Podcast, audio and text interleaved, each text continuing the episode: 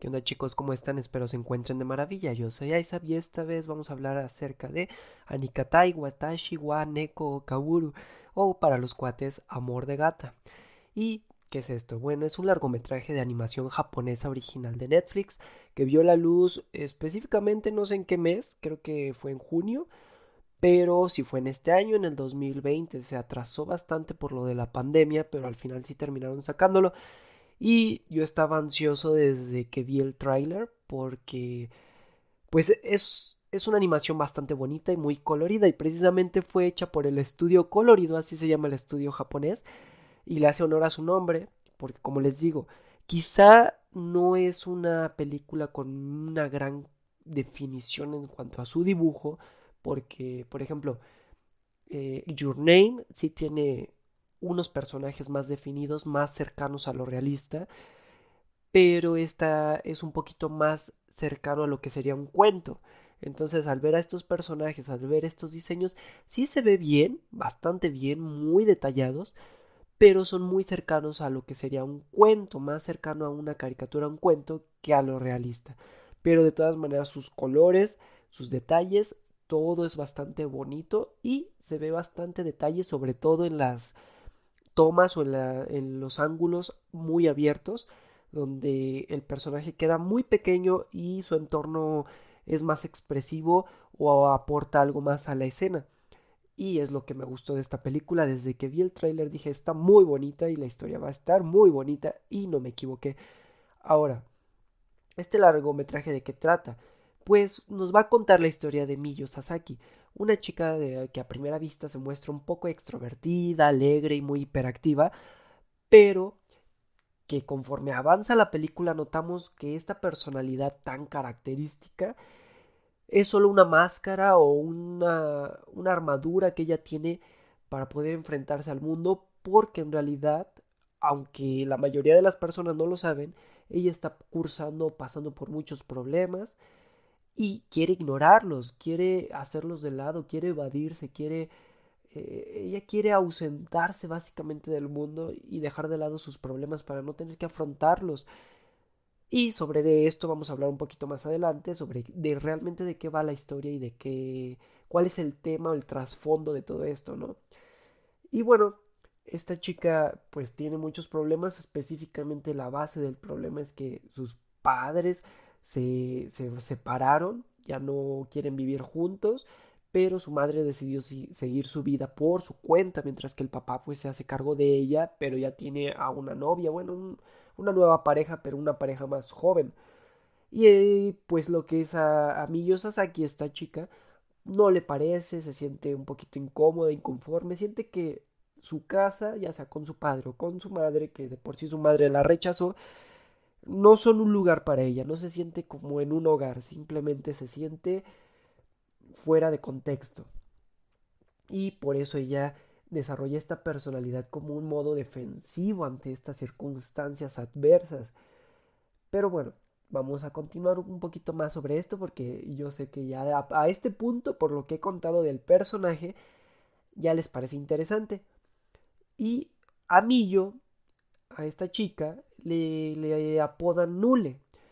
En, en japonés creo que le, pusieron Muge, pero la traducción la hicieron Nule aquí en Latinoamérica, que significa niña ultra loca y enigmática. Ese es su apodo, pero pues si lo contraemos o lo dejamos con puras iniciales, eh, se queda como Nule. Digamos que en su mundo, en su ámbito escolar le hacen bullying. No es un bullying muy agresivo, pero sí es un bullying porque ella no encaja, o sea, no encaja en su casa, no encaja eh, con sus compañeros de la escuela, no encaja en ningún lado porque precisamente ella se la vive evadiendo sus problemas en lugar de afrontarlos. Entonces no hay ningún cambio en sus circunstancias, en su situación y la gente no logra comprender esta personalidad que ella tiene. Entonces le, le apodan Nule, niña ultra loca y enigmática, un apodo o, una, una situación que se me hizo muy graciosa, porque también tengo que mencionarlo. Este largometraje tiene un, un humor muy agradable, un humor algo inocente, pero realista, que no pasa de lo absurdo, de lo pomposo, me agradó bastante, es, te hace reír realmente y te hace sentir cómodo con ese humor. Y precisamente Nule no, no tiene más que una amiga, porque todo el mundo la rechaza por cómo es, y está enamorada de un chico llamado Kento Hinode. Este chico pues se torna un poquito indiferente hacia la, expresividad de Nule y hacia el cariño que ella le da. Incluso ella lo molesta, eh, intenta hablarle, acercarse y él pues por pura educación le habla o le contesta, le responde, pero realmente no es como que eh, pues esté interesado en ella y ella está perdidamente enamorada de él y día con día para ella es como una batalla acercarse, a hablarle, llamar su atención, sobre todo es eso, es como llamar su atención, eh, querer atraer su, su mirada, que él reconozca que ella existe y que es una buena opción para una pareja. Pero, pues no se le da, porque precisamente ella es muy rara, como su nombre lo dice. Y es es a partir de aquí que empieza a tomar un, poco, un mayor peso la, trama, ya cuando te muestran a todos sus personajes, al amigo de Nule, al amigo de Kento Hinode y al mismo Kento Hinode, un poquito de los papás. O sea, al inicio empiezas a ver las circunstancias generales de esta chica y los personajes que la rodean y se habla o se muestran pequeñas, porque no siempre es narrativo, bueno, no siempre es hablado, a veces la narrativa es más en cuanto a los ángulos de la cámara o en cuanto a la expresividad de la escena, que tú vas comprendiendo un poco de las personalidades de las personas que rodean a Nule. Pero en sí, sí terminas teniendo un contexto muy completo de, de cada personaje Quizá podríamos profundizar muchísimo más en los demás personajes, pero yo creo que fue el equilibrio perfecto. No se metieron tan adentro al ver por qué el papá dejó a la mamá, por qué la nueva pareja no se lleva bien con Nule, etcétera. No, solamente te muestran que hay personajes que cada uno tiene sus circunstancias o sus situaciones y que todo esto de alguna manera, ya sea buena o mala, termina afectando a esta chica y viceversa, lo que ella hace termina afectando a estas personas y por lo tanto aquí ya la, trama empieza a tornar un poquito más de sentido. Y a partir de que ya te muestran todo este contexto, vamos al punto mm, inicial o detonante, no el clímax como tal, pero sí es un punto bastante importante en el cual te muestran a esta chica en un festival hablando con alguien más, creo que era, era su amiga, su mejor amiga, el punto es que están hablando de sus padres, que se van a separar, que ya su mamá no la quiere, que pues de todos los problemas, ¿no? Y Nule de repente se separa, como que se va a caminar por ahí para pensar las cosas y se encuentra con un gato gordo, con una figura un poquito humana, que le ofrece una máscara. Y hasta ahí queda, ¿no? Después vemos que Nule más, bueno, más adelante nos muestran que Nule descubre para qué sirve esta máscara y esta máscara le da la habilidad o el poder de convertirse en un gatito, un gatito de esos cachorritos, para poder, bueno, ella lo usa para poder evadirse de su vida. Entonces se transforma en gato por las tardes, después del colegio, y se va a ver a Kento Hino de diario. Es la única manera que ella tiene para poder acercarte a este, para acercarse a este chico y que este chico la acepte y en la soledad o en la intimidad, porque pues al final el chico no sabe que ella es un gato, el chico se, se abre, se exterioriza, ella empieza a entender que no es tan frío, que él también tiene sus propios problemas, que su papá está grave, bueno, no, que su papá murió y eso afectó bastante al chico, entonces lo, lo entiende y lo conoce más a profundidad y pasa tiempo con ella, entonces ella vive como el sueño, no es como de, ah, paso tiempo con el chico que me gusta, con mi crush, aunque como humana no me hace caso como gato, sí. Y eso por el momento le funciona a Nule para poder seguirse evadiendo de su vida y disfrutar un poquito, pero más adelante pues vemos que llegando al clímax esto es un poquito contraproducente porque bueno, hay un punto donde ella le declara su amor a este chico, este chico le niega eh, o, no le corresponde el amor porque se siente incómodo, él es muy introvertido y, la, la, ofende, le dice que la odia cuando realmente no es así, pero él se siente como intimidado porque como ella es muy extrovertida y él muy introvertido, pues para él es incómodo. Entonces se ve obligado a evadirse él diciéndole que la odia. Esto le rompe el corazón a, a Nule y el gato se le aparece, el gatito gordo, este chistoso. Pues al final, el punto es que el gato quiere el rostro de Nule, el rostro humano de Nule. Entonces le propone, le deja como una opción. Quieres ser gato por siempre y estar toda tu vida con este chico que te va a aceptar como gato o quédate como humana a sufrir con todos tus problemas y ella con el corazón roto pues elige de, algún modo o no de manera directa fue un poquito indirecto esta situación pero sí elige ser gato. Después ya el clímax es que a ella le cuesta convertirse en humano de nuevo y para poder recuperar su rostro tiene que viajar al mundo de los gatos que es un árbol encima de una ciudad. Está muy curioso esto. Es un árbol gigante flotante y como invisible que está encima de la ciudad de los humanos y este árbol gigante pues es como el centro de una ciudad gatuna. Está muy curioso y aquí es un punto interesante, pero que siento que debieron de haber profundizado más. Quizá debieron de haber quitado un poquito más del relleno de los problemas de Nule, porque ya todos habíamos comprendido el contexto y aún así te seguían hablando de sus problemas, etcétera. Era como relleno. Entonces si quitáramos un poco de eso, la historia avanzaría más rápido y llegaríamos al punto del árbol donde nos podrían explicar más qué es ese árbol, por qué hay gatos, por qué es invisible, por qué los humanos no pueden acceder, etcétera, ¿no? Podría ser un universo incluso más vasto o tener secuelas. Eh, sería interesante que hablaran más sobre eso y me dejó con dudas. Pero el punto es que Nule viaja a ese mundo gatuno para poder recuperar su rostro humano. Y ahora aquí se se encuentran a más personajes que son gatos, que incluso personajes que fueron humanos y se convirtieron para siempre en gato. Y este villano, que es el gato gordo, que le dio la máscara, pues también e, es, es interesante porque usualmente los villanos te los hacen repulsivos, enojones, malvados.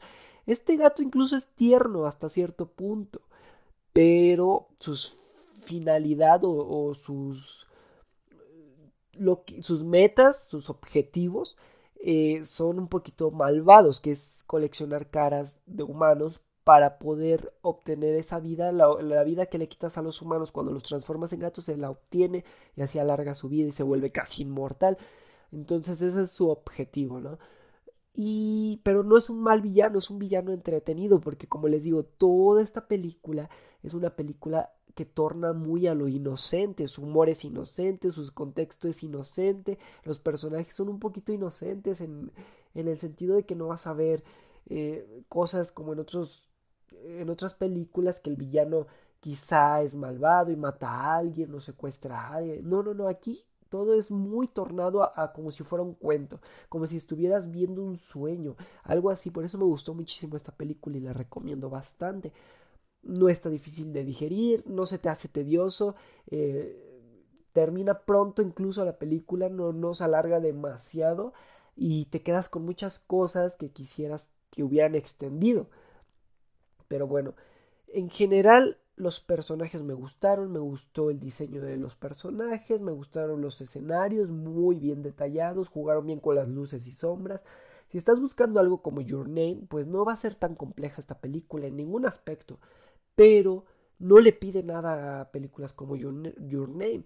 Está muy bien cimentada eh, dentro de su propio margen o rango de, de esfuerzo artístico, por así mencionarlo, porque tiene su propio estilo y su propio ritmo narrativo, tiene sus propios personajes entrañables, tiene su propio villano bastante eh, atractivo, y hasta tierno, hasta un punto llega a ser muy tierno el tipo pese a su maldad.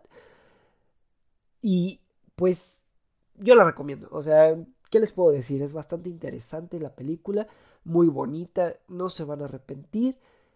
Y si les gustan las historias románticas, donde al final, eh, pues los personajes se ven un poquito, digamos que obligados a enfrentar sus miedos, sus temores, porque de esto va esta película, va de dejar de evadirte, tomar tus problemas e intentar cambiar algo en lugar de irte por la tangente, por lo que sería lo más fácil. También va un poquito de la empatía, o sea, a Nule la criticaban, la, le hacían bullying porque no lograban comprender que detrás de esa persona rara había un conjunto de problemas que la llevaban a ser así. Si la gente le hubiera tendido la mano, si la gente le hubiera apoyado, hubieran querido ser sus amigos, ella simplemente eh, quizá hubiera tenido otro contexto o quizá, mejor dicho, otra personalidad frente a los demás. Pero el, el punto es que es una trama no compleja, pero sí muy realista en este trasfondo porque todos hemos tenido problemas, todos nos hemos evadido y todos hemos tenido que enfrentar dichos problemas. Y en cuanto a la empatía, a todos en algún momento nos han criticado, nos han hecho algún tipo de bullying y viceversa. Quizá en algún momento hemos hecho bullying o hemos criticado a alguien. Y en este sentido, pues sí es, es de aplaudir porque de una manera muy sencilla te dan esos, esa moraleja, ese, ese pequeño mensaje. Entonces, yo se las recomiendo mucho, veanla, está en Netflix, disfrútenla y no se van a arrepentir, va a estar entre sus películas favoritas. Y pues qué mejor, tiene Michi, si tiene romance, tiene un poquito de tragedia, si, hay un punto donde te deja con el suspenso de qué va a pasar con Nule, qué va a pasar con Ginode, porque incluso Ginode tiene sus propios problemas, o sea, él quiere ser eh, alfarero y su mamá quiere que él vaya a la universidad, pero él quiere seguir lo que sería el trabajo familiar, que era una línea larga de alfareros. Y él, él precisamente tiene su, su, propio contexto dentro de la película de la protagonista que es Nule. Él tiene su propio mundo, su propio eh, problemas, sus propias circunstancias que lo llevan a ser introvertido y que también lo llevan de algún modo a huir de dichos problemas aceptar lo que la gente dice. Entonces, es lo que yo les digo, está interesante, también te muestran un poquito de, de la frialdad de, de, la amiga de Nule, como en un momento quiso cambiarla y después se arrepintió. Eh, un poquito de la amistad de, del amigo de Ginode, que al final terminan siendo los cuatro bastante amigos. Pero sí vamos viendo un, un poquito de la personalidad de cada uno y del contexto que los rodea. No dije muchos spoilers, o sea, créanme que todo lo que les he comentado es como un mini, mini resumen sin siquiera mencionar el final. Pero hay más, hay más. Deben de ver la película y van a encontrar muchísimo más y va a ser muy entretenido pese a que hayan escuchado este podcast. Y también en cuanto a las escenas quiero mencionar, hay pequeños toques narrativos, unos que me gustaron bastante, por ejemplo, hay uno donde Hinode y, el, y Nule, Nule convertida en gato, están viendo como los fuegos artificiales y se iluminan los ojitos en el gato, en lo que es Nule, como diciendo, esta escena es perfecta, es lo que siempre he querido. Sí te hace sentir que ella no es un gato, que ella está viviéndolo como humana, o lo está sintiendo como humana, pese a que Hinode frente a él tiene un gato. También hay otra escena donde Hinode llega de su casa y hace como una pequeña reverencia ante un altar y después dan como un pequeño paneo y ves que son las cenizas de su padre. Entonces notas que gran parte del por qué este chico siempre está como indiferente a su medio es porque su padre murió y, y es una gran carga emocional para él. Y esos pequeños toques me encantan porque son escenas casi silenciosas o totalmente silenciosas. No hablan los personajes, no se mueven casi. Pero con esos pequeños enfoque que hacen, uff, te, narran todo, te, expresan todo. Y ese tipo de escenas las he visto como en Better Call Saul, eh, en Breaking Bad, o sea, en series muy grandes y me encantan. O en las, incluso en algunas películas de Tarantino donde a, veces ni siquiera hablan los personajes y solo se quedan viendo. Es como de wow, te expresan demasiado. Y este, esta película toma esos recursos y los sabe explotar de manera sencilla, pero los explota. Entonces aquí lo vamos a dejar. Ya no quiero extenderme demasiado. Son 20 minutos de, de hablando de esta película. Espero les haya gustado y realmente deben de verla. Y eso es todo por ahora. Eh, pues les, les invito a seguirme, a suscribirse. Los invito a darle like a todos los, los podcasts y escucharlos todos. Y nos estamos viendo. Hasta luego.